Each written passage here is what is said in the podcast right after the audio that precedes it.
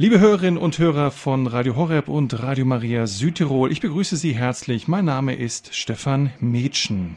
Geheimgesellschaft ohne Geheimnis, die Wahrheit über die Freimaurer. Das ist das Thema heute in der Standpunktsendung. Die Freimaurer. Wahrscheinlich hat jeder schon einmal von diesem weltweit organisierten Geheimbund etwas gehört, auf ganz unterschiedliche Art und Weise. Der eine weiß vielleicht, dass es eine ganze Liste von bedeutenden Persönlichkeiten aus Politik, Wirtschaft und Kultur diesem Bund angehörte. Zum Beispiel Dichter und Schriftsteller wie Johann Wolfgang von Goethe, Heinrich Heine, Gotthold Ebrahim Lessing oder Voltaire. Musiker wie Wolfgang Amadeus Mozart, Joseph Haydn, Franz Liszt und Jean Sibelius oder berühmte Politiker wie George Washington, Abraham Lincoln, Theodore Roosevelt, Winston Churchill. Der andere überlegt sich möglicherweise angeregt durch Romane von Dan Brown, welche geheimen Symbole, Grade und Rituale das Freimaurerleben bestimmen und prägen. Gerade weil die Freimaurer eine Organisation sind, die eher zurückhaltend tätig sind, soll es bei dieser Sendung möglichst keine Spekulationen über ihr Tun und Wirken geben. Es soll um Fakten gehen. Es soll sachlich über die Geschichte, das Wesen der Freimaurer informiert werden, wobei der Boden die Grundlage der Bewertung mancher Informationen natürlich die Lehre der katholischen Kirche ist, der anspruchsvolle Glaube, dass Jesus Christus der Sohn Gottes ist, der Messias. Dies sei schon jetzt erwähnt, weil es im Laufe der Sendung immer wieder eine Rolle spielen wird. Wir beschäftigen uns mit der Freimaurerei, wir wollen versuchen, sie besser zu verstehen und wir tun dies auf einem klaren Fundament, auf Grundlage einer festen Welt- und Glaubensanschauung.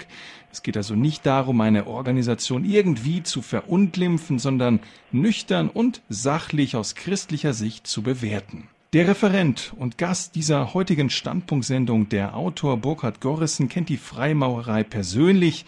Er war Vorsitzender des sogenannten schottischen Hochgradritus und als Großredner sozusagen der Werbechef der deutschen Freimaurerei. Vor kurzem hat er in dem Buch Ich war Freimaurer von seiner Logenvergangenheit erzählt und dabei auch seinen Weg zurück zur katholischen Kirche beschrieben. Wir sind nun direkt mit Burkhard Gorrissen verbunden. Guten Abend, Herr Gorrissen. Guten Abend, Herr Mädchen. Schön, dass wir Sie als Gast bei der Standpunktsendung bei Radio Horeb und Radio Maria heute Abend begrüßen dürfen. Herr Gorissen, Sie sind 52 Jahre alt, ausgebildeter Kaufmann und studierten Betriebswirtschaft. Sie arbeiten seit langem als Autor von Hörspielen, Radiofeatures, Theaterstücken und Kinderbüchern, unter anderem für den WDR. Am 22. Januar 1997 wurden Sie in eine Freimaurerloge in Köln aufgenommen. 2001 wurden Sie zum Meister vom Stuhl der Mönchengladbacher Loge Vorwärts gewählt. 2004 zum Meister vom Stuhl der Kölner Loge zum Ewigen Dom. Gleichzeitig wurden sie Vorsitzender des alten und angenommenen schottischen Ritus in Köln.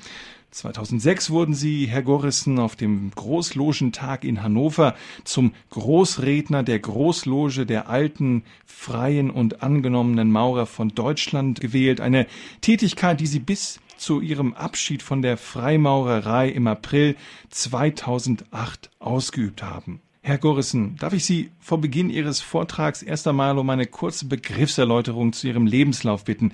Was versteckt sich eigentlich hinter Ausdrücken wie Loge, Meister vom Stuhl, schottischer Ritus? Was ist damit eigentlich genau gemeint? Kurz gesagt, die Loge ist ein Ort, wo Freimaurer zusammenkommen, um ihre Tempelarbeiten durchzuführen. Darüber hinaus ist damit äh, der eingetragene Verein gemeint, dessen Vorsitzender ein Meister vom Stuhl eben ist.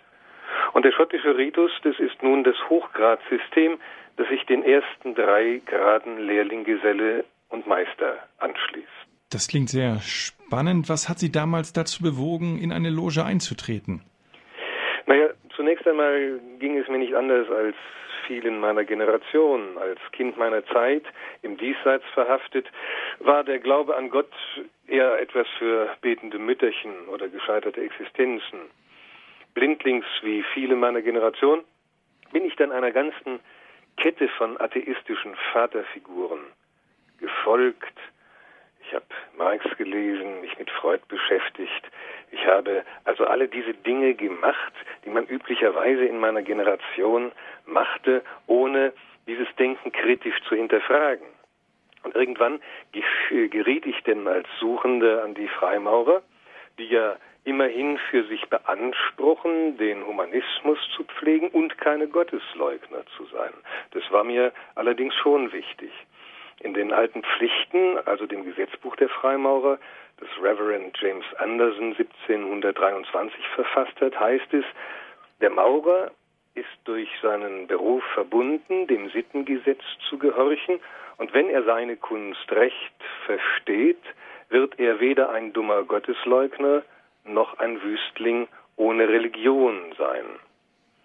Das interessierte mich also brennend und der Grund des Eintritts war also einerseits diese Suche nach einer neuen spirituellen Heimat, andererseits nach einem Ort, wo man ungestört das gute Gespräch führt und Freundschaften knüpft. Hinzu kam, dass die Freimaurerei mit ihrem Slogan Erkenne dich selbst wirbt. Wer wäre nicht daran interessiert, sich selbst zu erkennen?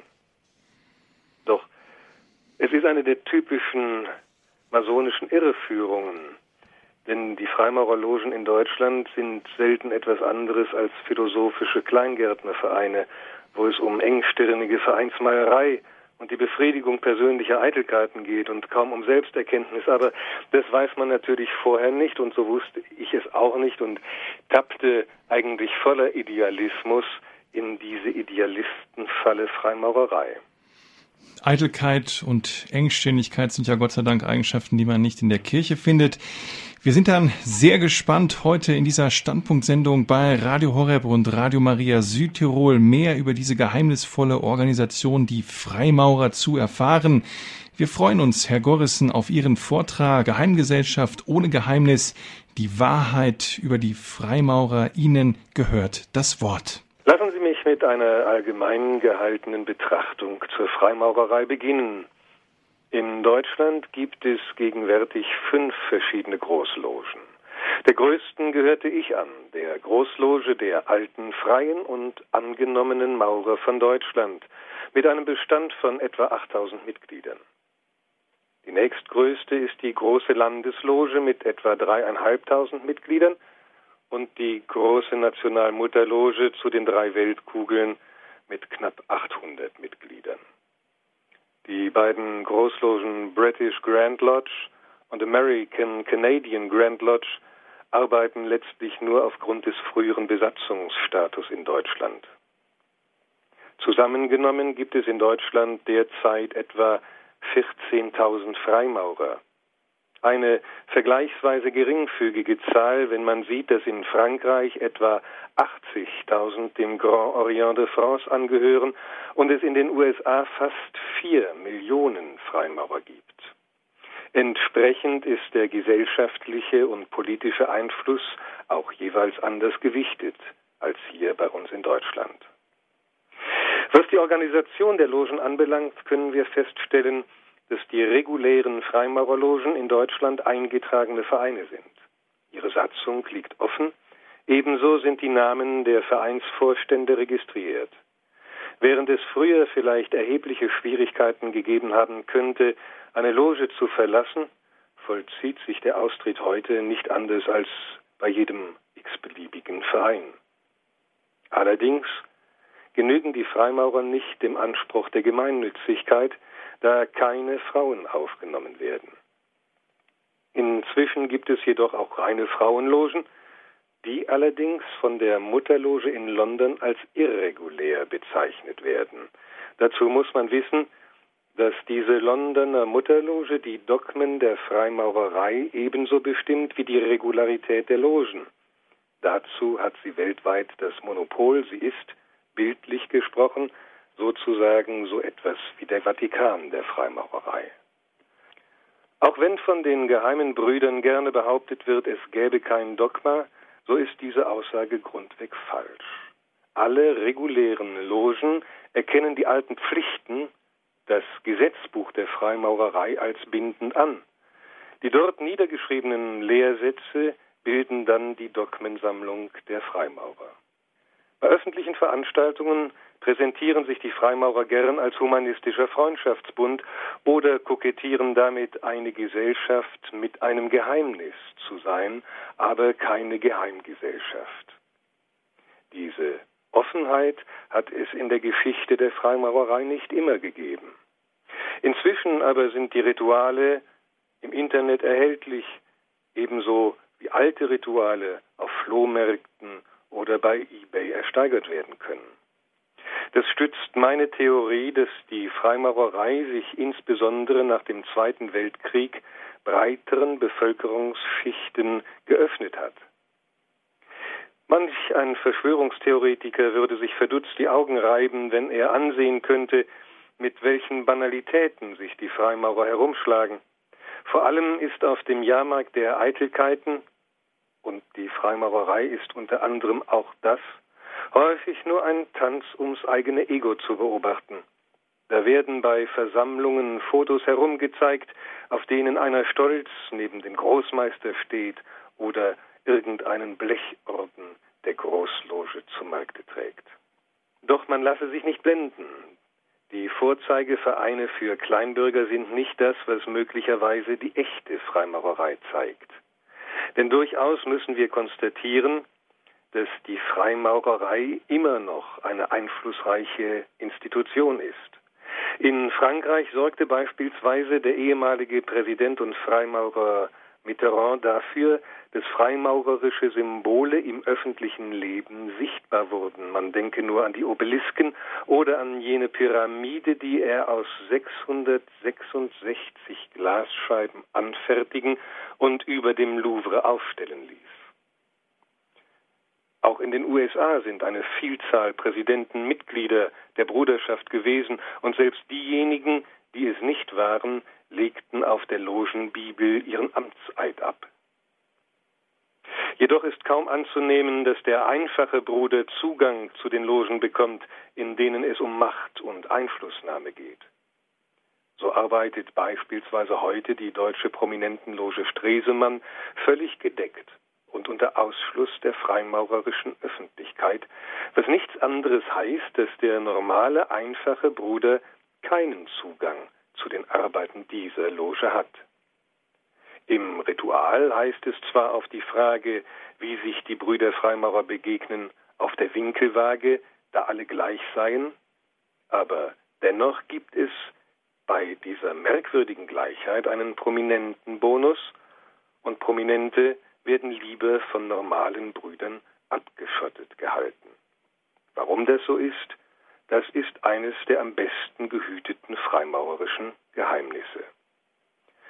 Doch man darf nicht verkennen, in der Existenz einer Geheimloge liegt durchaus eine gewisse Gefahr gesellschaftsfeindlicher Umtriebe, wie sie von der Freimaurerloge Propaganda Due in Italien ausging. Diese Loge, besser bekannt unter dem Namen P2, war trotz gegenteiliger Bekundungen von Seiten der Bruderschaft eindeutig eine Freimaurerloge. Sie entstand 1887 als maurerisches Gegenstück zur römischen Kurienkongregation Propaganda Fide und verfolgte immer politische Absichten. Setzen wir voraus, dass sie ursprünglich für das freimaurerische Freiheitsideal eintreten wollte, so degenerierte sie doch offenkundig mit der Zeit und war in etliche politische Korruptionsskandale verwickelt, so dass sie gemeinhin als kriminelle Vereinigung bezeichnet werden muss und auch bezeichnet wird. Nun müssen wir im Wesentlichen die historische Freimaurerei von der heutigen unterscheiden. Heute lebt die Freimaurerei von ihrer glorreichen Vergangenheit. So sind beispielsweise am Deckenfries des Kölner Logenhauses die großen Namen aufgereiht, ob aus Politik, Washington, Friedrich der Große oder Kultur, Mozart, Goethe, Lessing, Jean Sibelius oder Albert Lorzing. Der Autor des kokainsüchtigen Detektivs Sherlock Holmes, Sir Conan Doyle, ist ebenso Freimaurer gewesen wie Saint-Exupéry, der Autor des Bestsellers Der kleine Prinz, oder wie Walt Disney, dessen Publikationen, wenn man sie mit geschultem Auge betrachtet, sehr sublim freimaurerischen Geist in die Welt säen. Das hat Auswirkung bis auf den heutigen Tag. Selbst wenn die deutsche Freimaurerei nicht eben einflussreich zu sein scheint, ergibt sich in Frankreich ein ganz anderes Bild. Zwei der engsten Berater von Präsident Sarkozy sind Freimaurer. Alain Bauer war sogar Großmeister des Grand Orient de France. Zunächst einmal müssen wir festhalten, dass die Freimaurer in der Vergangenheit äußerst geschickt die wichtigen Positionen in Politik, Gesellschaft und Kultur besetzten. Freimaurer wie Robespierre, Garibaldi, Lenin, Trotzki, Voltaire, Rousseau, um nur einige zu nennen, bestimmten den Mainstream ihrer Zeit. Die französische Revolution wurde im Wesentlichen von Freimaurern geplant und durchgeführt, ebenso die sogenannten Freiheitskämpfe in Italien. Ob die Freimaurerrevolution in Portugal, die mit Gewalt die Marienerscheinung in Fatima unterdrücken wollte und dabei die Seherkinder drangsalierte, oder in Ungarn das Terrorregime des Bela Kun, all das wurde von der Freimaurerei maßgeblich durchgeführt bzw. vom freimaurerischen Geist gelenkt. Trotzki, wie gesagt, der Spiritus Rector der russischen Revolution, war ein Freimaurer. Wenn sich bei Lenin die Gelehrten nicht ganz sicher sind, macht das im Grunde nichts zur Sache. Denn Fakt ist, die Freimaurer waren bei den revolutionären Bewegungen der Neuzeit die treibende Kraft.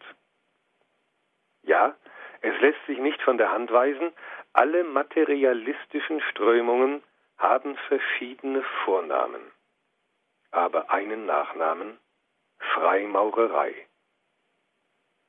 Natürlich ist es da kein Zufall, dass damit jedes Mal ein starker antiklerikaler Geist verbunden ist. Ob die französischen Revolutionäre den dortigen Klerus zu mehr als einem Drittel bestialisch dahinschlachteten, Kirchenbesitztümer radikal enteigneten und Kirchen aufs übelste entweihten, oder ob die Bolschewiki die Köpfe orthodoxer Priester auf ihre Bajonette spießten und sie durch das verängstigte Volk trugen, oder nehmen Sie die Trupps in Italien, die den Papst für einige Tage aus dem Vatikan verjagten. Der Geist, der dahinter steckt, ist immer einer, und diesen Geist benennt der italienische Freimaurer und Literaturnobelpreisträger Carducci in seiner Satanshymne O Satana. Darin wird Satan als Rebell gefeiert, der Kronen und Mitren stürzt. Kurz, es wird darin um Sympathie für den Teufel geworben. Und das alles nur eine Metapher? Natürlich wird heute beschwichtigend gesagt, es sei doch in der Tat nur metaphorisch zu verstehen, wie überhaupt die Freimaurerei eine metaphorische Gesellschaft sei. Nur frage Sie, wenn man Satan anruft, wie Carducci es getan hat, ist das eine Metapher? Kann man den Aufruf zum Terror gegen die Kirche und nichts anderes tut diese Satanshymne metaphorisch verstehen? Ist es etwa nur eine Metapher, wenn man, wie die französischen Revolutionäre, Notre Dame entweiht, indem man eine Prostituierte auf den Altar legt und sie der Vernunft weiht? Wie sehr muss der menschliche Geist in die Irre gehen, um das alles als Metapher zu verstehen? Oder entsprechen solche Ereignisse etwa dem freimaurerischen Humanitätsideal? Immerhin, der Freimaurer und US-Präsident Harry S. Truman befahl den Atombombenabwurf auf Hiroshima und Nagasaki. Und ich frage mich, ist das ein Sinnbild freimaurerischer Toleranz oder Schizophrenie? Versteht man das unter freimaurerischen Humanismus? Denken wir auch an die Demonstration der italienischen Freimaurer 1917 vor dem Vatikan. Dort wurde ein Transparent entrollt, auf dem eine Satansfratze zu sehen war und ein weiteres, das den Kampf zwischen dem Erzengel Michael und dem Teufel zeigte, nur dass hier nicht wie auf christlichen Darstellungen üblich Michael als der Sieger dargestellt wurde, sondern Satan siegesgewiss das Schwert auf Michael richtete. Bei dieser masonischen Sponti-Aktion riefen die italienischen Brüder, Satan muss herrschen im Vatikan und intonierten die Satanshymne Carduccis dabei.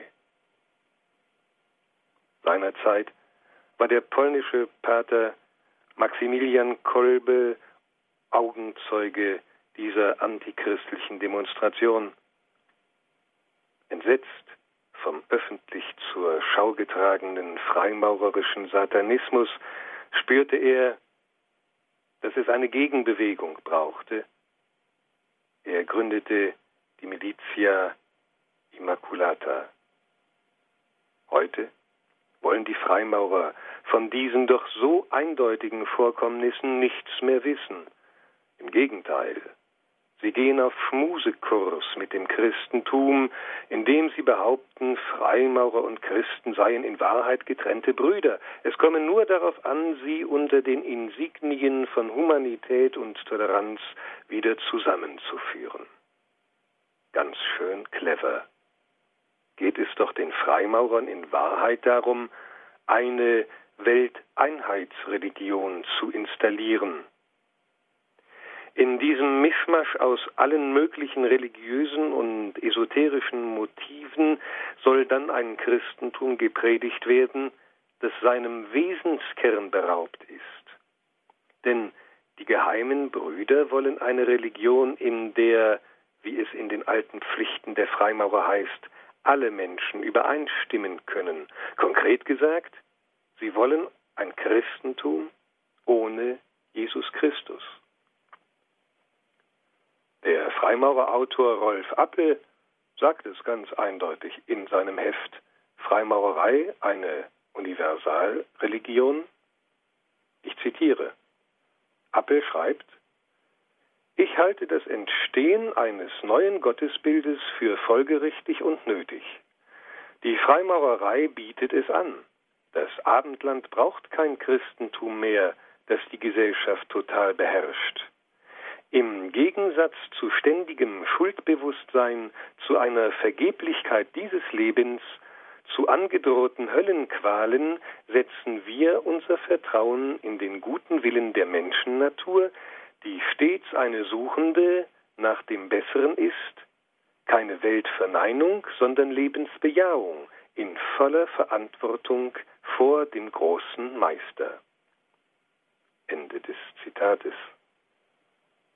Nun dürfen wir uns fragen, kann man ehrlicher beschreiben, dass es darum geht, ein Christentum zu etablieren, aus dem der Erlöser wegrationalisiert worden ist?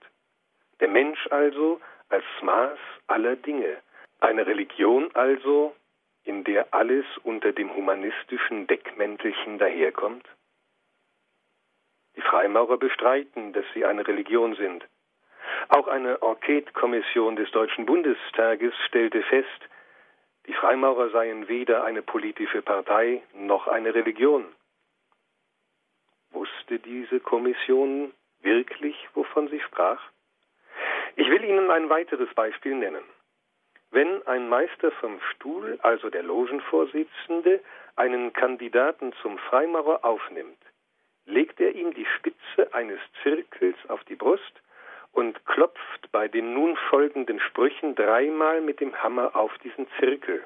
Er sagt also, im Namen des großen Baumeisters aller Welten, im Auftrag der Großloge der alten freien und angenommenen Maurer von Deutschland, Kraft meines Amtes als Meister vom Stuhl dieser gerechten und vollkommenen Loge, nehme ich Sie zum Freimaurerlehrling an und auf. Ja, wir haben richtig gehört. Es ist nichts anderes als eine eindeutige Weihe um wen es sich im Übrigen bei diesem großen Baumeister aller Welten handelt, das bleibt im Dunkel. Bislang hat er sich noch niemandem vorgestellt. Allerdings bei genauerem Hinsehen trägt er stark die Züge einer gnostischen Gottheit. sicher. In Freimaurertempeln wird explizit kein Gott angerufen, wohl aber eben dieser Baumeister aller Welten. So heißt es in einem freimaurerischen Text, der als Gebet für eine Tempelarbeit vorgeschlagen wird. Ich zitiere, Großer Baumeister der Welt, lass uns stark sein im Geiste der königlichen Kunst, auf dass diese Bauhütte ein Tempel werde zu deiner Verehrung und eine Schule der Menschlichkeit und eine sichere Stätte für alle, die die Wahrheit suchen. Man muss also genau hinhören. Dieser Text ist raffiniert abgefasst, so dass sich gegen ihn kaum etwas einwenden lässt. Allerdings bezeugt er ganz klar, dass die Freimaurerei trotz gegenteiliger Beteuerung eine Religion ist. Übrigens, in der großen Landesloge bezeichnet man Jesus Christus als Obermeister. Obermeister? Wie kann man den Sohn Gottes als Obermeister bezeichnen?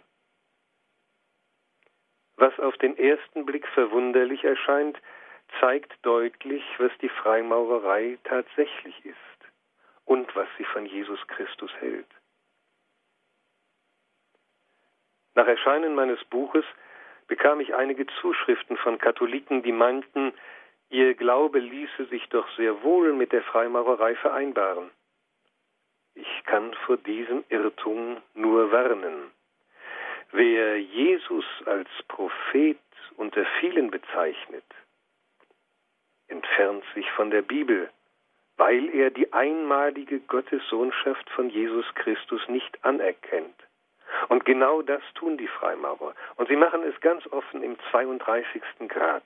Am Schluss dieses Rituales heißt es, ich zitiere, ich bin Buddha, Konfuzius, Zarathustra, Pythagoras, Platon, Jesus und Mohammed.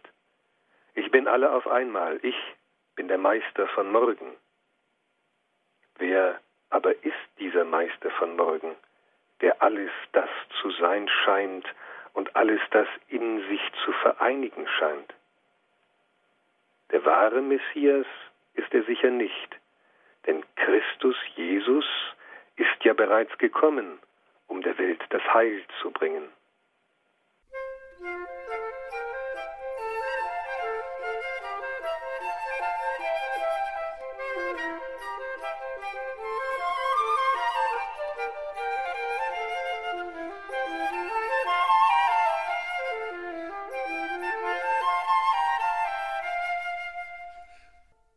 Für diejenigen, die erst später eingeschaltet haben, Sie hören die Standpunktsendung bei Radio Horeb und Radio Maria Südtirol.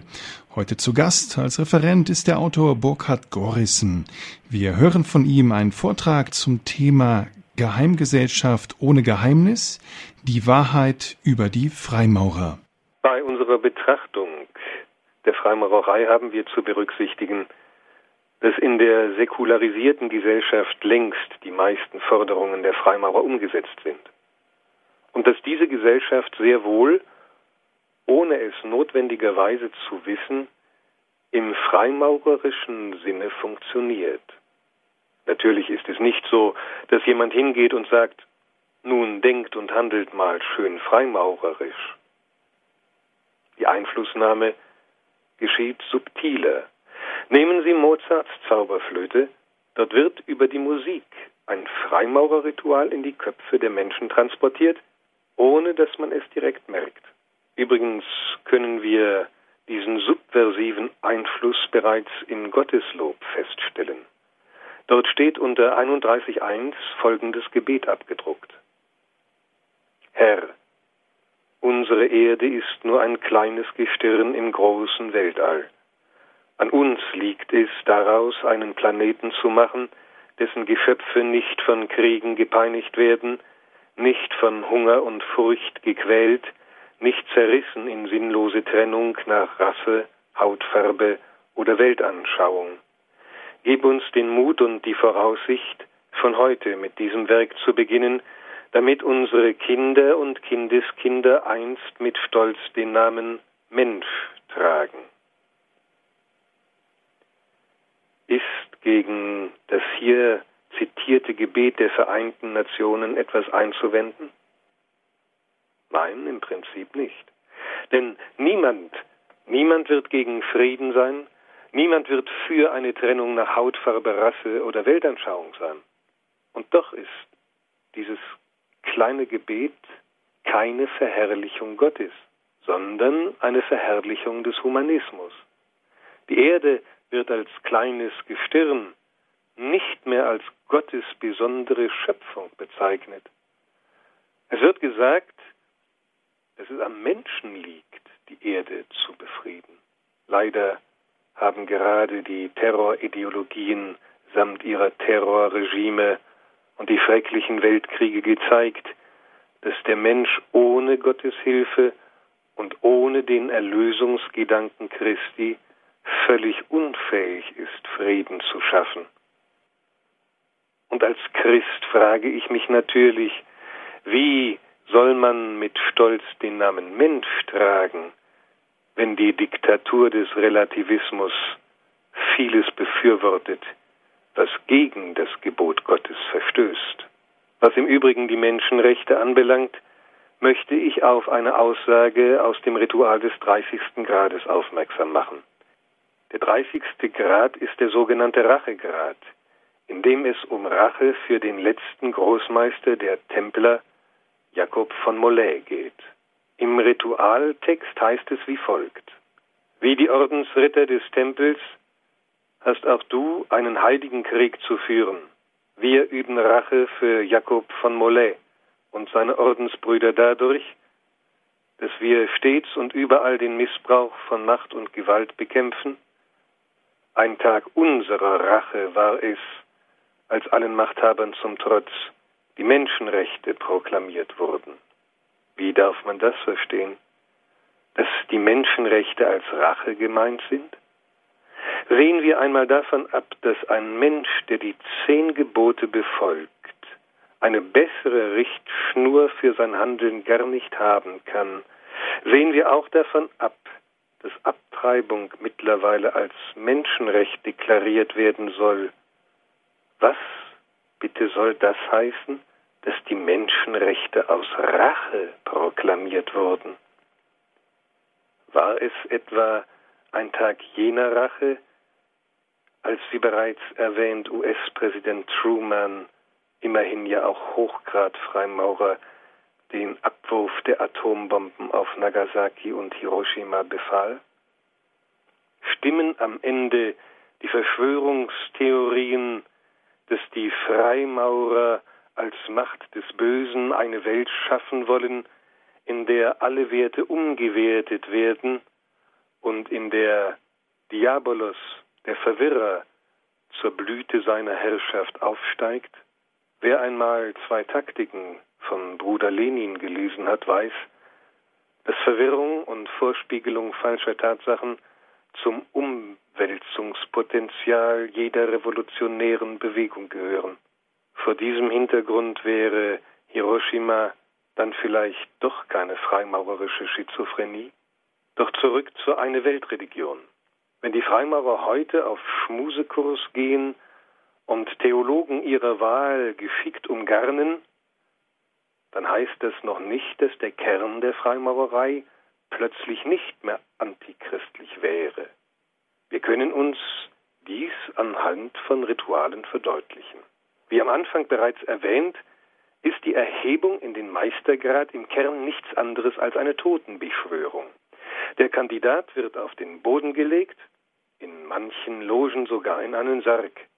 Dann wird der Kandidat mit einem Tuch bedeckt. Ihm wird gesagt, dass er den toten Meister Hiram darstelle.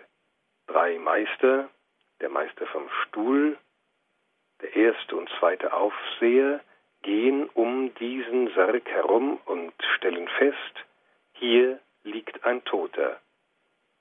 Ein zweiter antwortet dann, das Fleisch löst sich vom Bein. Daraufhin entgegnet der Stuhlmeister, so will ich ihn mit den fünf Punkten der Meisterschaft erheben. Daraufhin setzt der Meister vom Stuhl Fuß gegen Fuß, Knie gegen Knie, legt Hand in Hand, Brust an Brust, den linken Arm um den Nacken des Bruders, der aufgenommen bzw. erhoben werden soll, und sagt ihm das Meisterwort Mak Binak ins Ohr, was übersetzt heißen soll, er lebt im Sohne. Die Freimaurer bezeichnen dieses gerade genannte Ritual offiziell als Todeserlebnis. Doch wie wir uns gerade überzeugen konnten, ist es bei Lichte betrachtet nichts anderes als eine Totenbeschwörung. Nun wissen wir nicht, wie ein solches Ritual in früheren Jahrhunderten aufgeführt wurde, als die Brüder bei ihrer Aufnahme ihre Unterschrift noch mit Blut unter die Aufnahmeurkunde setzten. Heute, als eingetragene Vereine, unterlassen die Freimaurer tunlichst alles, was gegen die gesellschaftlichen Regeln verstößt. Interessant aber in diesem Zusammenhang ist, dass die Rituale im Laufe der Jahrhunderte durch viele Ritualkommissionen stark verändert wurden. So mag manches, das heute rein metaphorisch daherkommt, in früherer Zeit eher handfest gewesen sein. Es ist im Übrigen nicht anzunehmen, dass die Logen früherer Tage, in deren gravierende politische Umwälzungen geplant wurden, sich in Satzungsdiskussionen ergingen, wie etliche Logen heutzutage oder Larifari-Rituale aufführten. Doch auch was nicht verändert wurde, besitzt noch genug Antichristliches. Am besten verdeutlichen lässt sich das am sogenannten Rosenkreuzergrad, dem 18. Grad des schottischen Ritus, den die Brüder gemeinhin als christlichen Grad bezeichnen. Wie wir gesehen haben, war in den vergangenen Jahrhunderten das Christentum, insbesondere die katholische Kirche, massiven Angriffen von Freimaurern ausgesetzt, die mit Hilfe ihrer revolutionären Vasallen im 19. Jahrhundert nicht nur den Papst kurzzeitig aus dem Vatikan vertrieben, sondern vor dem Vatikan die Herrschaft Satans herbeiriefen. Nun gibt es Freimaurer, die allen Ernstes behaupten, sie seien christlich und ihr Christentum werde im 18. Grad in jenem Rosenkreuzergrad des schottischen Ritus repräsentiert. In Wahrheit ist dieser Grad nichts anderes als eine üble Verballhornung des wahren Christentums. Lassen Sie mich dazu aus dem Manuskript für Brüder Ritter vom Rosenkreuz zitieren, das herausgegeben vom alten und angenommenen schottischen Ritus wird.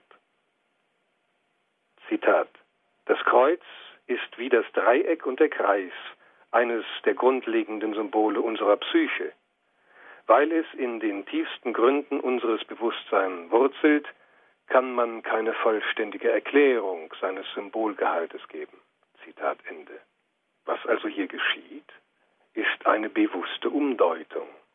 Das Kreuz gilt nicht mehr als zentrales Zeichen des Todes Jesu Christi und damit des in ihm erworbenen Heils, sondern es ist ein beliebiges Zeichen, das esoterisch oder psychologisch erklärt wird. Darüber hinaus wird in diesem 18. Grad der Corpus Christi durch eine Rose ersetzt. Diese Rose steht nach freimaurerischer Auslegung als Symbol für Vollendung und Perfektion. Insgeheim betet also der Freimaurer im Rosenkreuzergrad eine Rose am Kreuz als Ideal an. Es geht nicht mehr um Christus, sondern um botanische Metaphorik. Der Reformator des schottischen Ritus Albert Pike als Südstaatengeneral im amerikanischen Bürgerkrieg aktiv beschreibt den 18. Grad denn auch so, Sieg und Vernichtung gegenüber dem Bösen, der Falschheit und Jammer durch einen Erlöser, der noch kommt, wenn er nicht schon gekommen ist. Wie immer muss man bei den Freimaurern auch bei dieser lapidaren Erklärung von Pike genau hinhören. Die Rede ist jedenfalls hier nicht von Jesus Christus. Das Symbol der Christen wird also abgewertet zu einem Allerweltszeichen, und der christliche Glaube wird so zur Parodie. Mehr noch, er wird pervertiert. Das Ritual bezeichnet Christus als Stifter einer neuen Gemeinschaft, die nach dem Prinzip der Gleichheit und Brüderlichkeit geordnet ist. Dieser Jesus Christus wird also als Religionsstifter bezeichnet, beziehungsweise besser muss man sagen, heruntergerechnet. Denn die Gottessohnschaft Jesu Christi spielt, wie wir sehen, in der Freimaurerei in der Tat keine Rolle. Jesus bleibt, wie es in einer Freimaurerschrift heißt, ganz vorbildhafter Mensch, so wie Hiram es vorher war. Und weiter heißt es, unser Ritual beschreibt nicht die historische Erscheinung, nicht seinen Charakter als Christus. Blasphemisch ist auch die Verfälschung der christlichen Tugenden, die in diesem Ritual stattfindet. Statt Glaube, Hoffnung, Liebe heißt es im Ritual Glaube, Liebe, Hoffnung. Die Hoffnung ist aber die größte unter allen. Halten wir uns nur einmal vor Augen, welche Bedeutung es für Christen hat, dass die Liebe die größte unter allen ist. Denn im ersten Johannesbrief lesen wir, Gott ist die Liebe, und wer in der Liebe bleibt, bleibt in Gott, und Gott bleibt in ihm. Wie kann dann etwas größer sein als die Liebe? Die Freimaurerei aber behauptet genau das. Und wieder sehen wir, welche Kleinigkeiten schon genügen, um eine Sache völlig zu verdrehen. Die Freimaurer besitzen gerade darin eine große Meisterschaft. Dass die Freimaurerei eine völlig materialistische Weltanschauung ist, ersehen wir aus einem weiteren Zitat. Dort heißt es, die Allvernunft durchzieht und gestaltet als feiner und feuriger Stoff die übrige, gröbere Materie. Sie wird Gott gleichgesetzt. Selbst theologischen Laien wird auffallen, dass dieses Gottesbild mit dem christlichen rein gar nichts zu tun hat. Ihren Höhepunkt erreicht die Blasphemie im Rosenkreuzergrad jedoch bei der Ausdeutung des Wortes Inri. Dazu heißt es in den amtlichen Mitteilungen des schottischen Ritus, im Mittelpunkt des Rituals unseres Rosenkreuzergrades steht das Suchen nach dem verlorenen Wort. Das Suchen nach dem verlorenen Wort? Was ist damit gemeint? Die Freimaurer interne Schrift gibt darüber Auskunft. Inri bedeutet die Inschrift, die nach der biblischen Legende auf Golgatha über dem Haupte Jesu am Kreuz angebracht wurde. Hier heißt es wieder genau hinhören, die Freimaurer sprechen von der biblischen Legende, nicht vom Wort Gottes. Doch der freimaurerische Ungeist richtet noch mehr Unheil in den Köpfen seiner Mitglieder an, denn weiter heißt es, die Interpretation des Inri, Jesus Nazarenus Rex Judeorum, sei nicht richtig. Schließlich sei Jesus nicht der König der Juden gewesen. Stattdessen bieten die Freimaurer 18 Interpretationsmöglichkeiten an, von denen ich drei herausgreifen will. So bedeutet INRI für die Freimaurer unter anderem Igne natura renovator integra, das heißt, die Natur wird durch das Feuer vollständig erneuert, oder in nomine rationis infallibilis, das heißt im Namen der unfehlbaren Vernunft, oder justitia nunc reget imperia, das heißt, jetzt wird die Gerechtigkeit die Staaten regieren.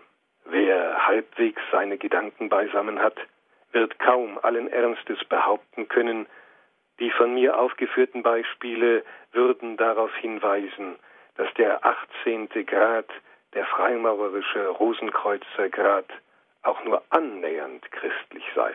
Doch ich will nicht richten, denn auch ich war während meiner Zeit als Freimaurer mit intellektuellen Scheuklappen ausgestattet. Dass jedoch ein ernsthafter Theologe einen solchen Grad wie überhaupt die ganze Freimaurerei als vereinbar mit christlichem Glauben oder mehr noch die Freimaurerei selbst als christlich bezeichnen könnte, das sollte man gewisslich ausschließen, muss man doch bei der Freimaurerei von einer Pervertierung des christlichen Glaubens sprechen. Unter diesem Aspekt müssen wir in der Tat die Freimaurerei betrachten. Aber wir dürfen nicht verschweigen, dass hochrangige protestantische Würdenträger in den skandinavischen Ländern praktizierende Freimaurer sind. Ebenfalls sind etliche Mitglieder der Anglikaner Freimaurer. Und ich kann nur hoffen, dass der Grund dafür ihre Unkenntnis über die freimaurerischen Verballhornungen des Christentums ist. Ansonsten müssten sie ja aus der Loge austreten. Ich glaube, dass die Unterwanderung des Christentums durch die Freimaurer einer der zerstörendsten und zermürbendsten Einflüsse ist, mit denen wir heute zu kämpfen haben. Der Einfluss der Freimaurerei ist zum Großteil auch am Mangel geistlicher Leiterschaft und am mangelnden geistlichen Unterscheidungsvermögen schuld, unter dem wir heute so sehr leiden. Nun darf man fragen, warum ehrbare und angesehene Theologen den Weg zur Freimaurerei eingeschlagen haben. Meiner Meinung nach werden viele durch die hohen moralischen Ideale angezogen, die die sogenannte königliche Kunst fördert. Und wer hat schon etwas gegen Wohltätigkeit, Brüderlichkeit und Toleranz einzuwenden? Viele werden auch von den sozialen Einrichtungen angezogen, wie zum Beispiel freimaurerische Schulen, Krankenhäuser, Pflegeheime und Wohltätigkeitsfonds. Ob schon nicht unerwähnt bleiben soll, dass Freimaurer Abtreibungskliniken unterstützen und der Euthanasie das Wort reden. Andere lassen sich vielleicht durch das Geheimnisvolle, das die Freimaurerei umgibt, beeindrucken, und manche lieben sicherlich die Exklusivität. Für manche sind gesellschaftliche Aspekte von Bedeutung und auch die Kleidung, der Ritus, die Feiern. Einige suchen vielleicht einfach nur nach Freundschaft. Andere nehmen nur die geschäftlichen Vorteile wahr. Vielleicht stärkt es manchen auch in seinem Selbstbewusstsein, denn ein Theologe in einer Loge genießt natürlich einen höheren Stellenwert als ein normaler Bruder. Doch was mag ein Theologe denken, wenn ihm bei der Aufnahme gesagt wird, er soll symbolisch einen Stein darstellen und nach der Grundlegung bei der Aufnahme seinen Stein zum Tempel der Humanität beitragen? Der Mensch wird doch in der Maurerei zum Fundament und zum Eckstein. Aber gemäß der Apostelgeschichte heißt es doch richtig, das ist der Stein, von euch Bauleuten verworfen, der zum Eckstein geworden ist. In keinem anderen ist das Heil, ist auch kein anderer Name unter dem Himmel den Menschen gegeben, in dem wir gerettet werden sollen. Dieses Fundament wird von der Freimaurerei abgelehnt, und man muss schon sehr hartherzig sein, um das nicht zu erkennen. Doch ich bin weit davon entfernt, jemanden deshalb zu verurteilen, bin ich doch selbst diesen Irrweg wie ein Maulwurf entlang gekrochen. Aber wer einmal den Ausweg aus dem freimaurerischen Lügengebilde gefunden hat, weiß, man braucht nicht diese ganzen irreführenden Einweihungsgrade der Freimaurerei. Man braucht sie nicht hinaufzusteigen, man muss vielmehr hinuntersteigen, ganz herunter von dieser Leiter der Selbstüberschätzung, der Selbstliebe und der Selbstgerechtigkeit, weit herunter zum Kreuz, wo Jesus unsere Sünden trug. Man muss heruntersteigen, um dort Gnade und Vergebung zu finden. Die Freimaurer leugnen zwar unablässig, dass sie eine Religion seien, aber demgegenüber möchte ich folgende Fakten aufzählen. Es gibt eigene Versammlungsorte, die Tempel genannt werden. Es gibt eigene geistliche Lieder, in denen der Name Jesus Christus nicht vorkommt. Es gibt eigene Gebete, in denen der Name Jesus Christus nicht vorkommt. Es gibt eine eigene Theologie, die durch gewisse Arbeiten, durch Vorträge und durch Aufgaben in der Loge verehrt wird. Diese Theologie ist keine christliche, sondern eine universalistische Weltreligion, die auf den alten Mysterienkulten basiert. Die Freimaurerei beansprucht für sich allein den wahren, heiligen und geheimnisvollen Namen Gottes zu kennen. Der Höhepunkt eines Rituals ist erreicht, wenn dem neu eingeweihten dieser Name geoffenbart wird, der angeblich verloren gegangen ist und den nur die Freimaurer, die zum Royal Arch gehören, kennen. Ihr Name für Gott lautet Jabulon, ein heidnischer, synkretistischer Name. In der mystischen Rituallesung wird erklärt, dass sich dieser Name aus bestimmten göttlichen Titeln und Attributen zusammensetzt, an denen niemand Anstoß nehmen könne. Aber dieses Wort setzt sich aus dem hebräischen Yahweh kombiniert mit dem assyrischen Baal und dem ägyptischen On oder Osiris zusammen. Osiris war der Getreidegott Ägyptens. Wir sehen hier im Übrigen eine Verbindung zu Mozarts Freimaureroper Die Zauberflöte, wo dem Isis und Osiris-Kult gehuldigt wird. Bei jeder Aufnahme in den Freimaurerbund wird vielleicht auch deshalb diese Arie gespielt, O Isis und Osiris. Die Frage muss erlaubt sein, weshalb verehren einige Freimaurersysteme den Namen eines heidnischen Gottes, der vor über 2000 Jahren eine Bezeichnung des Bösen war. Weshalb verehren Freimaurer diesen Namen aber als heiliges Symbol für den unendlich großen und ewigen Gott? Die maurerische Antwort auf solche Fragen lautet auch hier wieder, man müsse dies alles rein symbolisch verstehen. Die Freimaurer seien eben eine metaphorische Gesellschaft.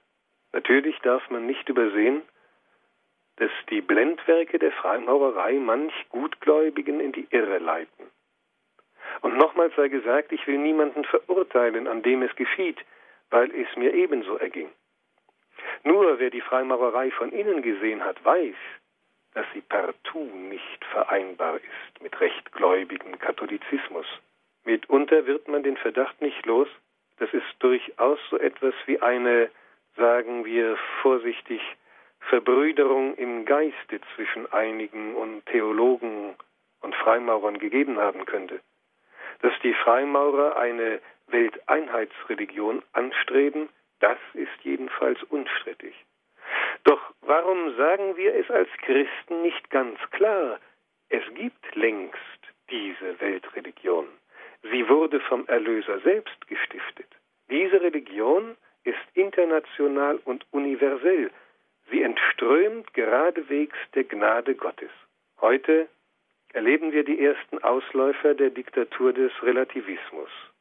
Doch wenn man bedenkt, in welch verzweifelter Lage sich die Kirche auf ihrem Weg durch die Zeit jeweils befunden hat, wissen wir, dass kein Regime der Welt es schaffen wird, den mystischen Leib Christi zu zerstören.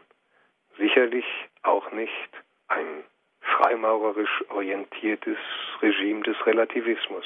Im Wesentlichen aber, glaube ich, kommt es in unserer Zeit darauf an, unser persönliches Zeugnis für Jesus Christus abzulegen. Vielen Dank, Herr Gorrissen, für Ihren anschaulichen und interessanten Vortrag. Wir haben durch Sie die Freimaurer, ihre Geschichte, ihre Symbole, Grade und Rituale und ihre Weltanschauung besser kennengelernt. Lassen Sie mich bei dem von Ihnen erwähnten Themenbereich Mitgliederzahlen mal ein bisschen nachhaken. Sie haben zu Beginn Ihres Vortrags angedeutet, dass die Zahl der Freimaurer in Deutschland im internationalen Vergleich eher gering ist. Was haben Sie während Ihrer Mitgliedschaft denn unternommen, um neuen Nachwuchs zu rekrutieren? Nun, die Freimaurerei in Deutschland legt Wert darauf, in der Öffentlichkeit wahrgenommen zu werden. Deshalb gibt es aber auch in den Logen selbst Gästeabende und man bemüht sich da, Redner von außen zu bekommen. Dieses Konzept im Eigentlichen sieht vor, von der freimaurerischen Wirklichkeit abzulenken. Und in der Tat ist es ja in den vergangenen Jahrzehnten gelungen, aus der Schmuddelecke des Geheimbundes herauszukommen. Heute zum Beispiel würden sich die Freimaurer nicht mehr vor den Vatikan stellen, um eine Demonstration zur Verherrlichung Satans durchzuführen. Im Gegenteil, man versucht durch eine Öffentlichkeit, indem man sich lieb, nett und freundlich darstellt, durch eine liebevolle Annäherung sozusagen, Gegner zu umschmeicheln und zu erdrücken. Sprich, Sie konnten während Ihrer Zeit als Werbechef der deutschen Freimaurerei jede Menge neue Mitglieder für die Freimaurer gewinnen. Ja, wissen Sie, man muss sehen, dass der Mitgliederbestand in der Freimaurerei weltweit stagniert, in der deutschen insbesondere. Das liegt zum Teil daran, dass die Logen fast alle schrecklich überaltert sind. Der Altersdurchschnitt, als ich selber noch dem Bund angehörte, lag bei etwa 65 Jahren, also dem Rentenalter. Wenn man demnach also von einer normalen Entwicklung ausgeht, werden die Logen in Deutschland weiterhin einem, wie man auf Neudeutsch sagt, Schrumpfwachstum unterworfen sein.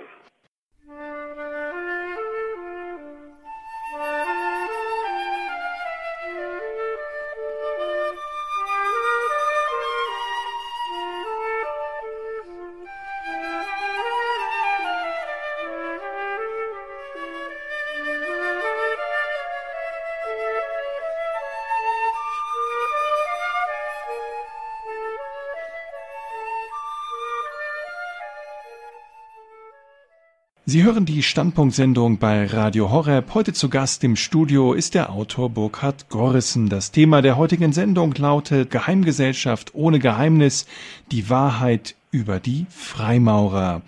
Herr Gorrissen, Sie haben in Ihrem Vortrag von den Weihen der Freimaurer gesprochen. Sie haben diese Weihen auch selbst mitgemacht. Das ist doch sicherlich auch bei Ihnen nicht spirituell spurlos an Ihnen vorbeigezogen. War das wirklich alles so negativ oder können Sie vielleicht im Rückblick auch sagen, ein bisschen Weisheit, ein bisschen tiefere Erkenntnis habe ich dabei schon gewonnen? Nein, leider nicht, weil diese Symbole, mit denen die Freimaurer arbeiten, im Grunde ja eigentlich nicht vertieft wird. Denn was stattfindet, ist wirklich ein Larifari-Ritual und ein symbolisches Hokuspokus. Es ist, wenn Sie sich vielleicht vergegenwärtigen, wenn man früher mal so eine äh, Jugend mit einer Jugendgruppe wegfuhr, da wurden auch solche Mutproben gemacht, wo man mit äh, verbundenen Augen dann durch den Wald geführt wurde oder ähnliches.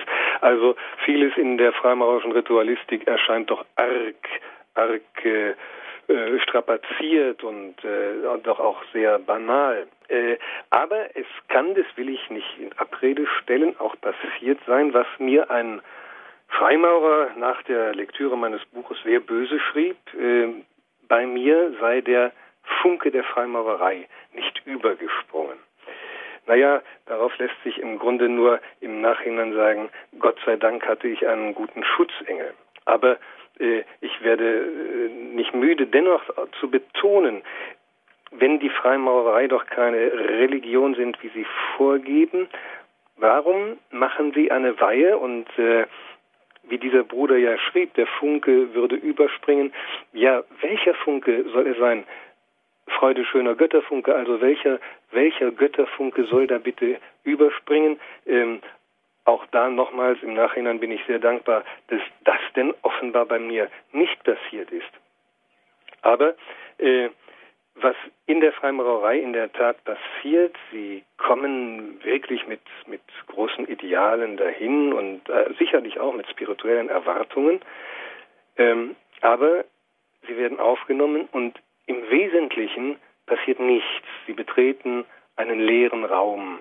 Und dann sind sie als Lehrling geweiht, sehen die nächste Tür offen zum Gesellenritual und hoffen, da dann irgendetwas zu finden. Aber auch dieser Raum ist leer, dann der nächste Raum ist leer und so geht es weiter durch alle Grade. Man steht immer voller Hoffnung da und kommt immer wieder in einen leeren Raum. Und am Ende bleibt diese Leere und ich glaube sogar, es ist eine gefährliche Lehre. Denn es wird durchaus ein Geist geweckt, der nicht christlich ist. Und diese Indoktrination der Freimaurer verläuft ganz raffiniert. Ich will auch immer wieder betonen, dass sicherlich die Rituale in früherer Zeit anders abgelaufen sind. Sie wurden ja, wie ich sagte, durch die Ritualkommissionen jeweils doch sehr äh, zurückgeschnitten. Ich nannte am Anfang dieses Beispiel, dass der Geselle äh, bei der Beförderung vor den Spiegel gestellt wird mit den Worten, du siehst vor dir deinen höchsten Richter, du selbst bist dein höchster Richter. Ähm, das wurde zum Beispiel in den 80er Jahren aus dem Ritual äh, gestrichen. Gleichwohl praktizieren einige Logen äh, dieses Ritual noch so. Aber man sieht einfach daran, wie viel geändert wurde im Laufe der Zeit an diesen Ritualen. Und ich glaube auch, dass diese Rituale in der früheren Zeit nicht so unzusammenhängend und kryptisch waren, wie sie uns heute erscheinen.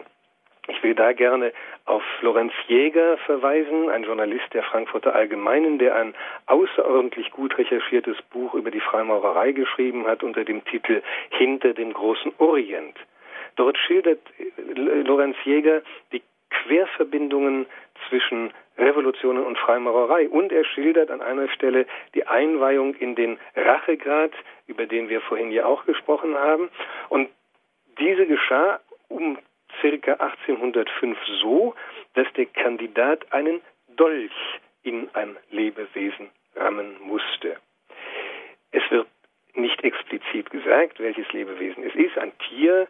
Ähm, Lorenz Jäger schreibt dann äh, etwas weiter, Marquis de Sade, der im Übrigen auch Freimaurer war, was die Freimaurer gerne unterschlagen. Dieser Marquis de Sade beschreibt diesen, äh, diesen Ritus allerdings so, dass dieser Dolch einem Menschen Körper gerammt wird. Also, äh, ob es so stattgefunden hat, lässt sich im Nachhinein nicht mehr äh, herausfinden. Auf jeden Fall, äh, Jäger belegt es also sehr gut durch äh, Zitate. Wie auch immer es gewesen ist, es zeigt natürlich, dass die Freimaurerrituale in der Vergangenheit eine völlig andere negative Qualität hatten, als sie heute noch haben. Und im Übrigen erklärt auch das, was ich gerade geschildert habe, natürlich, dass verschiedene Päpste Bannbullen gegen die Freimaurer aussprechen mussten. Das hört sich aber schon nach Räumen an, die doch etwas dunkler sind. Gibt es denn Fälle von Freimaurern, die Sie persönlich erlebt haben, dass man sozusagen in die ganz dunklen Gefilde abgerutscht ist, also in den Okkultismus, in den Satanismus? Äh, dazu wissen, dass im Kielwasser der Freimaurerei äh, Gesellschaften segeln, die nicht so ganz koscher sind.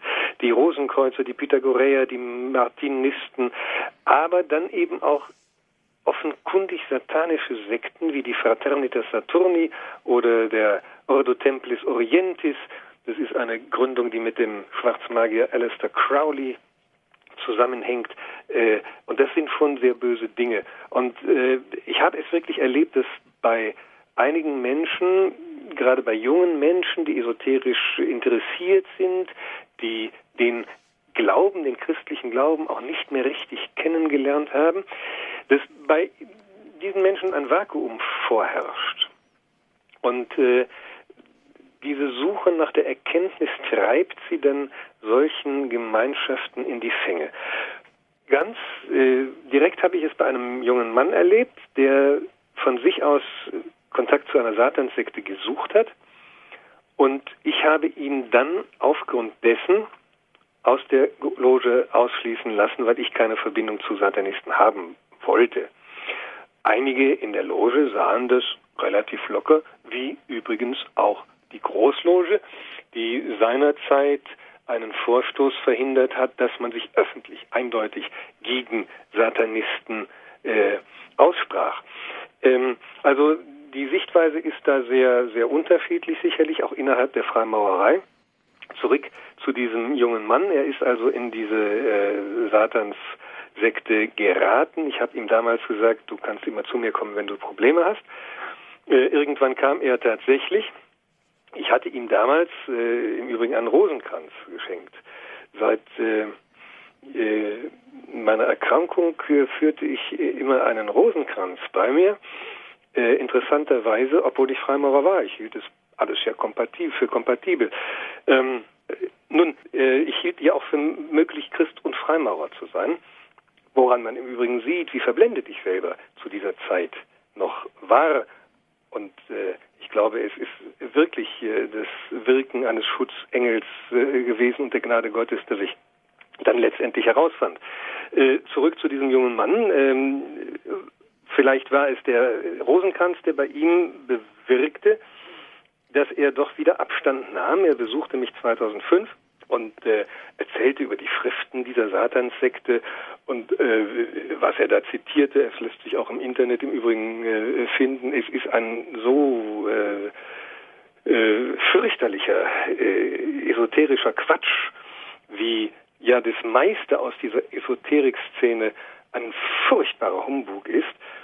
Und ich äh, empfahl ihm dann etwas literarisch Wertvolles, nämlich äh, Credo von heute und Grundkurs des Glaubens, von äh, Papst Benedikt. Er hat es tatsächlich gelesen mit dem Erfolg, dass er sich lossagte und zum Katholizismus zurückkehrte. So wie Sie dann ja letztendlich auch. Und Sie haben schon gesagt, dank des Schutzengels, dank des Rosenkranzes gab es da noch andere Elemente oder Menschen aus Ihrem Umfeld, wo Sie sagen würden, jetzt im Rückblick, das war auch hilfreich. Da war vielleicht eine Großmutter oder Mutter oder ein christlicher Freund, der auch vielleicht durch das Gebet oder durch die Gesprächsbereitschaft Ihnen auch geholfen hat, rauszukommen aus der Freimaurerei?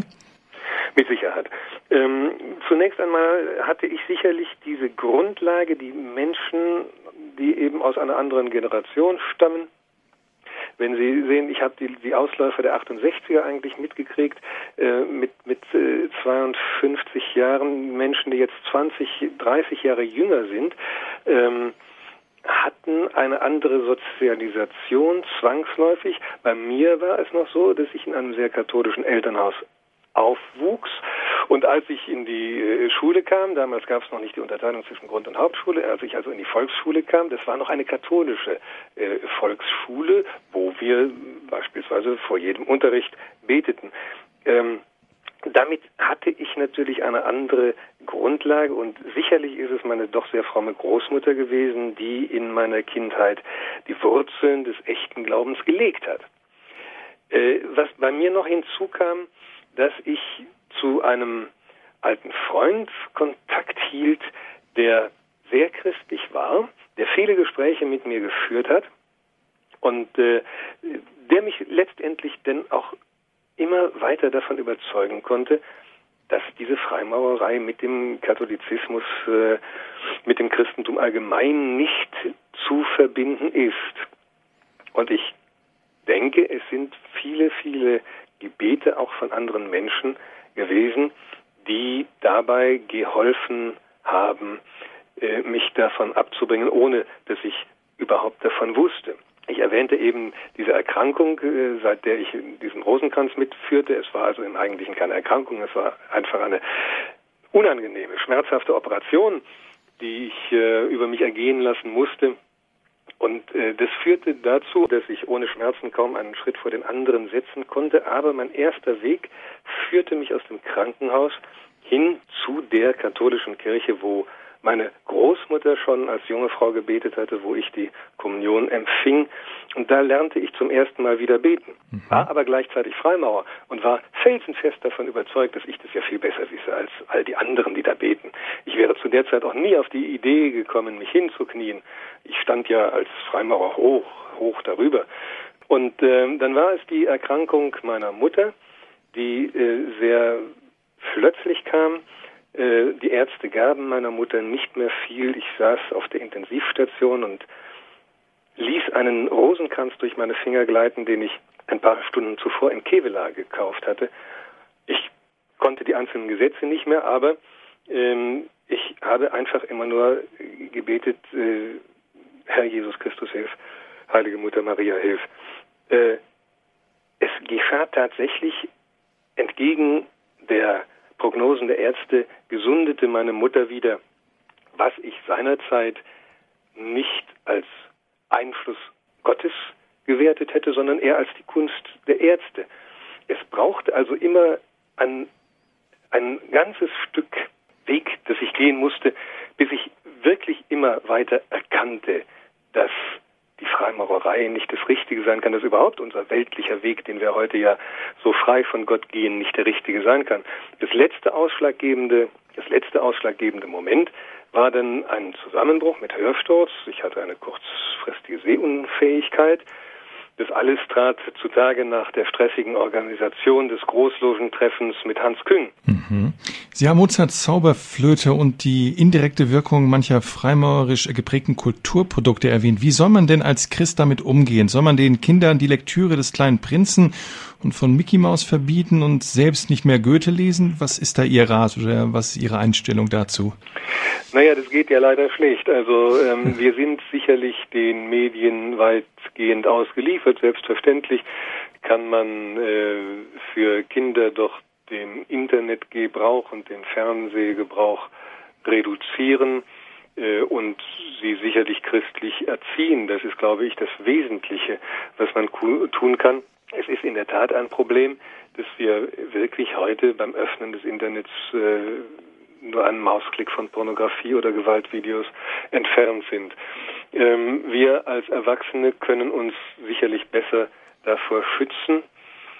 Ich sehe wirklich mit einer großen Besorgnis, dass Menschen in Parallelwelten abtauchen, in eine virtuelle Welt einfach hineinkommen, dass es Mode ist, Splatter-Videos anzuschauen, wo gezeigt wird, wie äh, Menschen zu Tode kommen.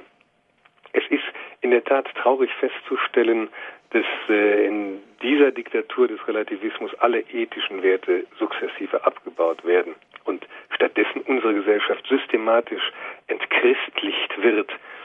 Im großen Maßstab findet in der Tat diese Pornografisierung auf der einen und die Infantilisierung auf der anderen Seite statt. Und das ist verbunden mit einer völligen Umwertung der Werte.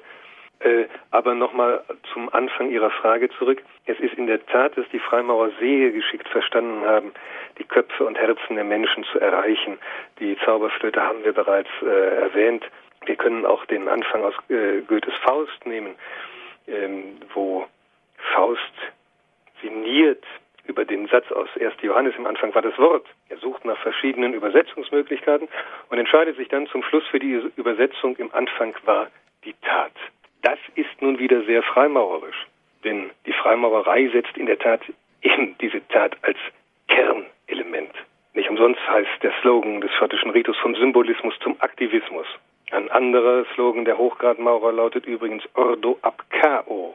Nun kann man in der Tat mutmaßen, ob man, um die neue Weltordnung zu installieren, die Welt dafür tatsächlich erst ins Chaos stürzen muss. Wie auch immer, die Freimaurer gehen den Weg zur Neugestaltung der Welt äh, in der Tat durch massiv plumpe Manipulationen. Es gibt aber auch ein Beispiel aus dem 19. Jahrhundert. Der Volksdichter Matthias Claudius, der nicht nur Der Mond ist aufgegangen schrieb, sondern auch einige freimaurerische Tafellieder geschrieben hat.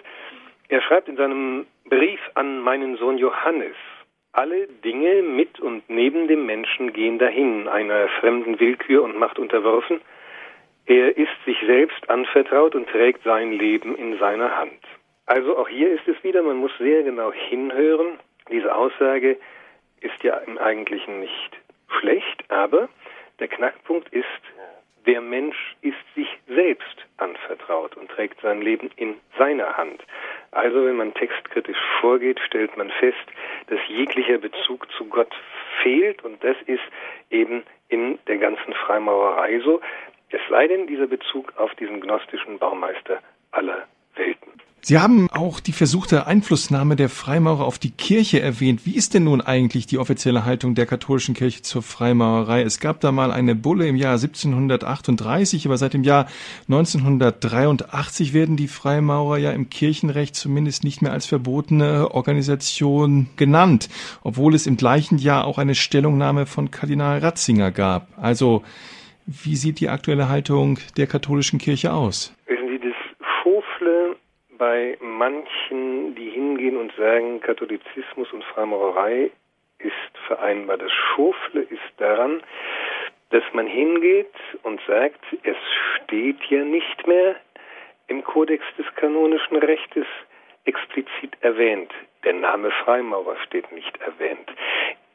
Gleichwohl gibt es aber eine verbindliche Erklärung der Glaubenskongregation von 1983. Damals noch verfasst und unterschrieben von Josef Kardinal Ratzinger. Und ich will einen Auszug daraus zitieren. Heißt folgendermaßen, es wurde die Frage gestellt, ob sich das Urteil der Kirche über die freimaurerischen Vereinigungen durch die Tatsache geändert hat, dass der neue Codex Juris Canonici, Kodex des kanonischen Rechtes, sie nicht ausdrücklich erwähnt wie der frühere. Diese Kongregation ist in der Lage zu antworten, dass diesem Umstand das gleiche Kriterium der Redaktion zugrunde liegt wie für andere Vereinigungen, die gleichfalls nicht erwähnt wurden, weil sie in breitere Kategorien eingegliedert sind.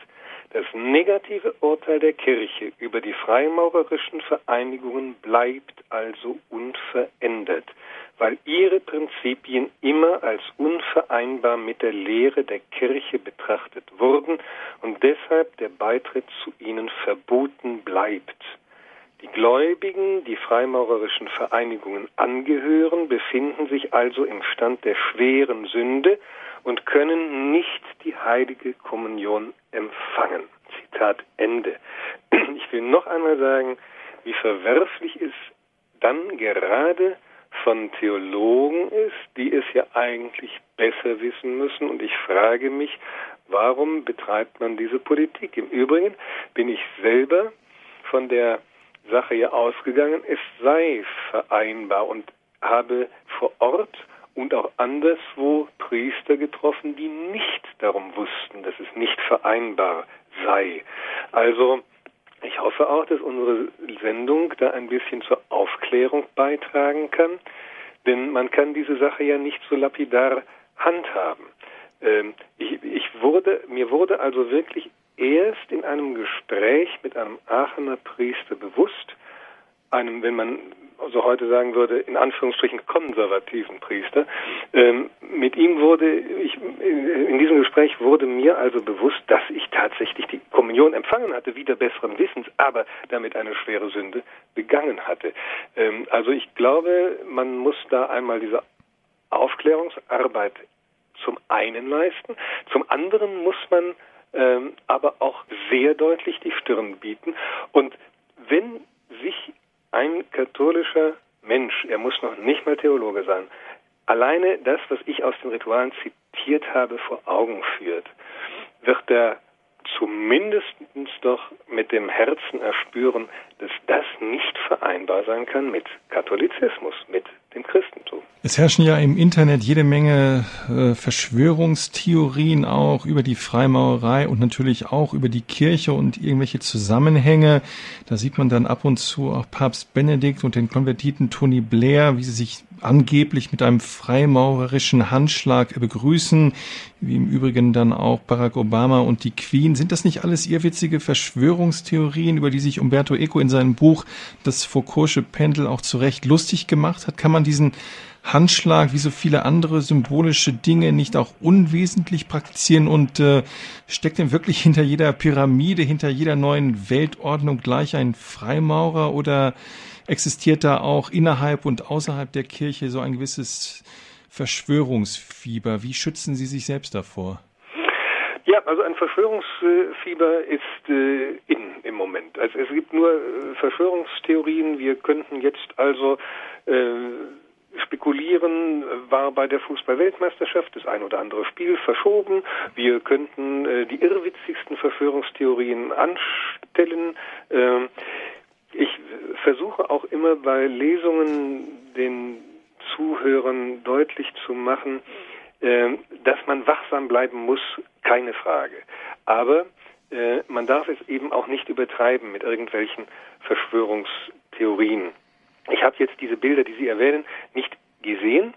Äh, ich würde jetzt aber so rein logisch erstmal fragen wollen, wenn es wirklich so wäre, dass sich diese genannten Personen, also Papst Benedikt XVI. und Tony Blair, äh, Barack Obama und die Queen, wenn es wirklich so wäre, dass diese Personen einer Geheimgesellschaft angehörten, würden sie es doch wahrscheinlich wissen und sich nicht auch noch in aller Öffentlichkeit derart auffällig mit einem Freimaurergruß begrüßen, sodass Verschwörungstheoretiker wieder Munition haben. Ich glaube, dieses ganze äh, Verschwörungspalaver kann auch eine völlig andere äh, Intention noch verfolgen, nämlich von einer wirklichen Verschwörung abzulenken. Es ist sicherlich in der Tat die Frage, warum steht auf der 1-Dollar-Note diese Pyramide?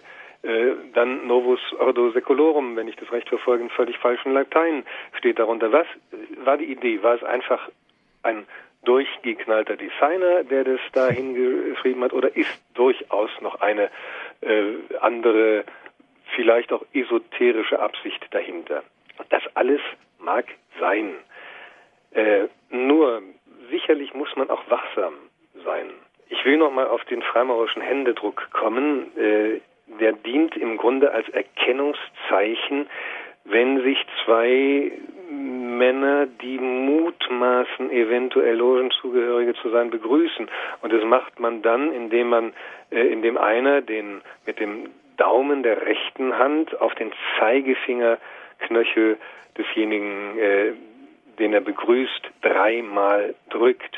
Äh, so, das wäre ein, ein solches Feststellen. Nur es, ich halte es für so hanebüchen, dass sich Prominente so begrüßen mhm. würden. Und äh, die Frage ist auch, was nutzt es uns, wenn wir wüssten, dass die Queen oder Barack Obama einem Geheimbund angehören. Unseren Einfluss auf die Weltpolitik erhöht es sicherlich nicht.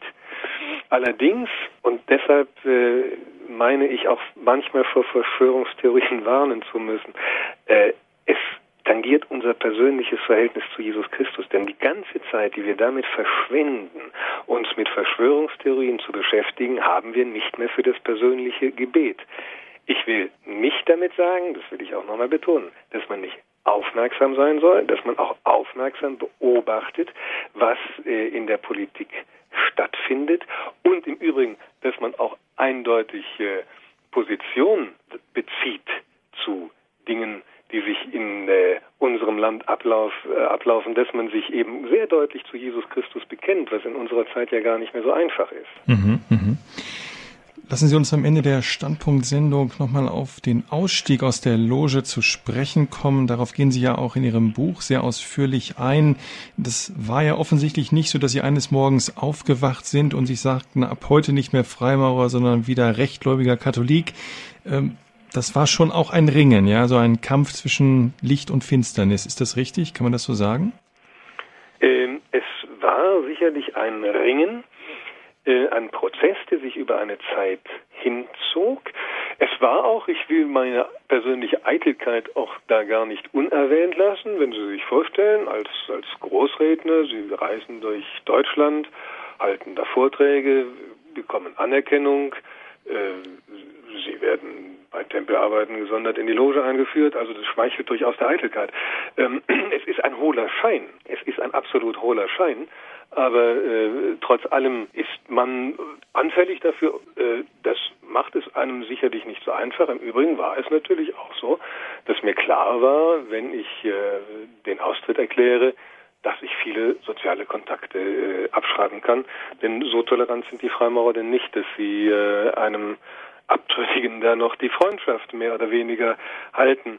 Äh, es gab sogar, äh, ähm, es gab sogar Einzelne, die mich äh, mit bösen Briefen angeschrieben haben, erst recht nach dem Erscheinen des Buches, äh, und mir ganz offiziell dann die Freundschaft aufkündigten. Gut, ähm, ich bin im Nachhinein immer dankbar, dass ich diesen Weg so gehen durfte. Und äh, ich will auch gerne nochmal betonen, dass ich mir wünsche, für viele, viele gut gesinnte Freimaurer, die in dieser Idealistenfalle sitzen und einfach verblendet sind und nicht herausfinden, dass sie den rechten Weg eben wiederfinden. Ähm, es ist in der Tat äh, verrückt, dass man einen Weg geht, ohne zu erkennen, dass er falsch ist, oder wenn man es erkennt, diese Erkenntnis zunächst einmal verdrängt. Ich habe früher nie verstanden, wie das Volk Gottes 40 Jahre durch die Wüste irren konnte. Dass ich es nicht verstehen konnte, war nichts als Hochmut. Denn ich bin elf Jahre durch die Freimaurerwüste geirrt und habe es zumindest, bis es anfing zu bröckeln, doch für den richtigen Weg gehalten und habe dann aber doch noch, Gott hat sich mir immer in Erinnerung äh, bringen müssen. Ähm, es hat also immer wieder persönlicher Erfahrungen bedurft, auch der, der Krankheit dann entsprechend. Äh, ich erwähnte eben diesen, diesen Zusammenbruch mit Hörsturz und kurzzeitiger mhm. Blindheit. Ähm, das hat es also alles gebraucht, ehe mir das klar wurde. Das zeigt äh, mir natürlich auch, wie enorm verblendet ein Mensch sein kann. Und vor diesem Hintergrund habe ich auch die Angriffe, die zum Teil auch bei, bei äh, Lesungen dann gegen mich gefahren wurden, äh, nie, äh, nie jemanden krumm genommen. Weil äh, ich hätte wahrscheinlich, wenn ich dabei gewesen wäre, auch nicht anders reagiert. Ich glaube eben, das Wesentliche ist einfach diese persönliche Erfahrung mit Gott und äh, vor allen Dingen ähm, ja ins, ins Gebet kommen, äh, wirklich dieses, diese Einheit mit Gott suchen. Herr Gorissen, haben Sie vielen Dank für Ihren Vortrag und für Ihr persönliches Zeugnis, für die Antwort auf all die Fragen, die ich an Sie stellen durfte und dass Sie mitgemacht haben bei der heutigen Standpunktsendung zu dem Thema Geheimgesellschaft ohne Geheimnis, die Wahrheit über die Freimaurer. Dank, wie gesagt, für all Ihre Auskünfte, für die Antworten und natürlich auch für alles Gute, dass Ihr Buch Ich war Freimaurer auch bewirkt bei denjenigen, die vielleicht sozusagen auf der Kippe stehen zwischen Freimaurerei und Kirche. Das Buch ist erschienen beim St. Ulrich Verlag in Augsburg. Mehr Hinweise dazu finden Sie, liebe Hörer, auf der Homepage von Radio Horeb im Internet Schön, Herr Gorrissen, dass wir durch Sie authentische Einblicke in die Welt der Freimaurerei erfahren durften. Wenn Sie, liebe Zuhörer, den Vortrag zur Freimaurerei von Burkhard Gorrissen noch einmal hören wollen, so können Sie dies tun. Im Internet liegt er bald unter www.horeb.org als Podcast für Sie bereit oder Sie können eine CD anfordern beim Radio Horeb CD-Dienst. Bei uns im Programm geht es gleich weiter mit der Komplet und der Sendung Gott hört dein Gebet. Ich darf mich an dieser Stelle verabschieden und wünsche Ihnen weiter viel Freude mit unserem Programm.